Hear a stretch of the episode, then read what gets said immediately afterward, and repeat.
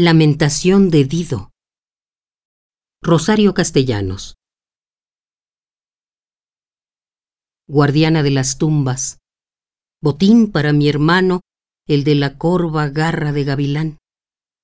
Nave de airosas velas, nave graciosa, sacrificada al rayo de las tempestades. Mujer que asienta por primera vez la planta del pie en tierras desoladas. Y es más tarde, nodriza de naciones, nodriza que amamanta con leche de sabiduría y de consejo. Mujer siempre, y hasta el fin, que con el mismo pie de la sagrada peregrinación sube, arrastrando la oscura cauda de su memoria hasta la pira alzada del suicidio. Tal es el relato de mis hechos. Dido mi nombre, Destinos como el mío se han pronunciado desde la antigüedad con palabras hermosas y nobilísimas. Mi cifra se grabó en la corteza del árbol enorme de las tradiciones. Y cada primavera, cuando el árbol retoña, es mi espíritu, no el viento sin historia, es mi espíritu el que estremece y el que hace cantar su follaje. Y para renacer, año con año, Escojo entre los apóstrofes que me coronan para que resplandezca con un resplandor único, este, que me da cierto parentesco con las playas. Dido, la abandonada, la que puso su corazón bajo el hachazo de un adiós tremendo.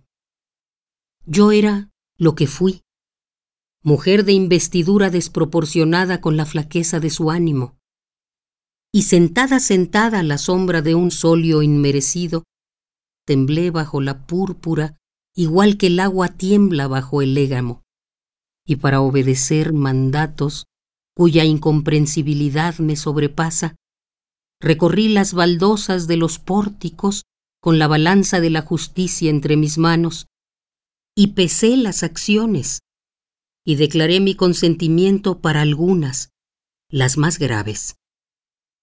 Esto era en el día. Durante la noche, no la copa del festín, no la alegría de la serenata, no el sueño deleitoso, sino los ojos acechando en la oscuridad, la inteligencia batiendo la selva intrincada de los textos para cobrar la presa que huye entre las páginas. Y mis oídos, habituados a la ardua polémica de los mentores, llegaron a ser hábiles para distinguir el robusto sonido del oro del estrépito estéril con que entrechocan los guijarros. De mi madre, que no desdeñó mis manos y que me las ungió desde el amanecer con la destreza, heredé oficios varios.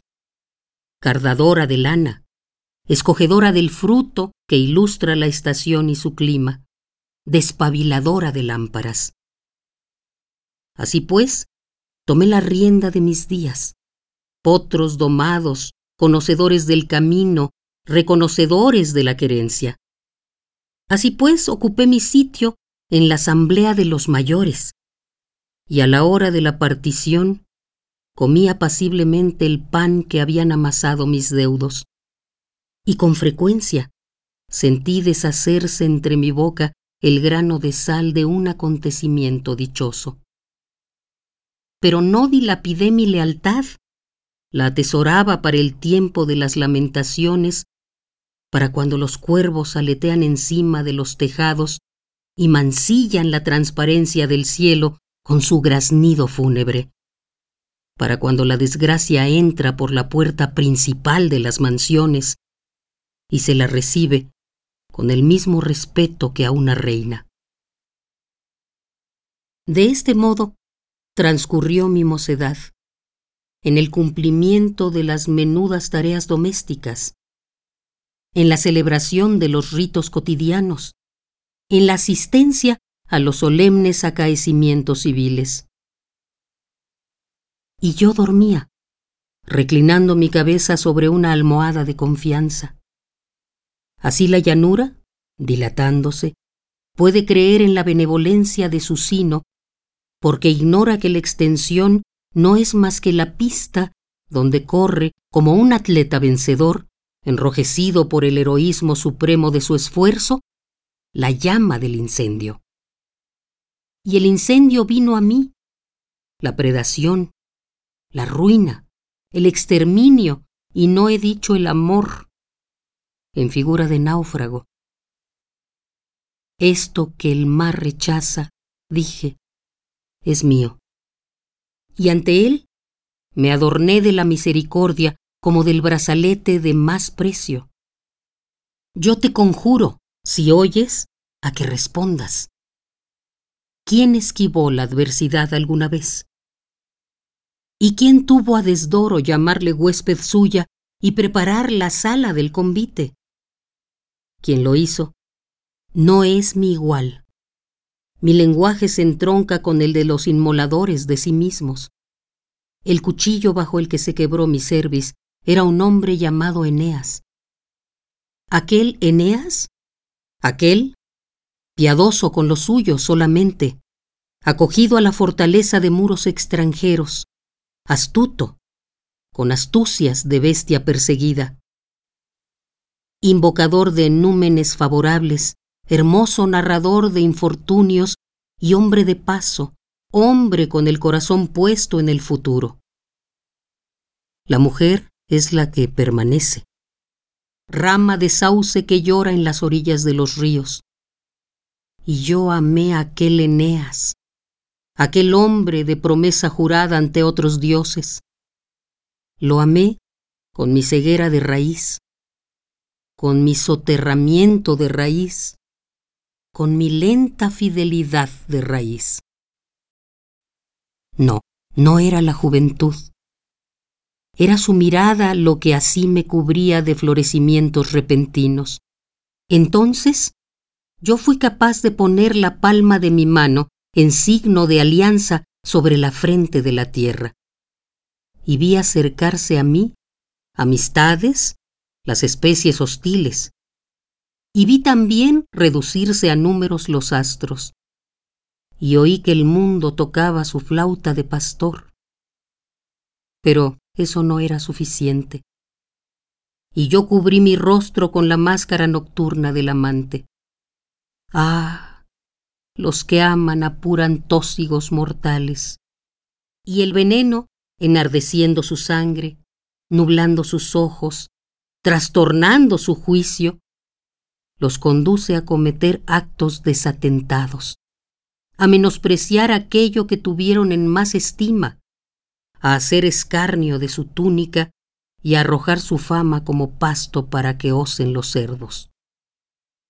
Así, aconsejada de mis enemigos, di pábulo al deseo y maquiné satisfacciones ilícitas y tejí un espeso manto de hipocresía para cubrirlas pero nada permanece oculto a la venganza. La tempestad presidió nuestro ayuntamiento, la reprobación fue el eco de nuestras decisiones.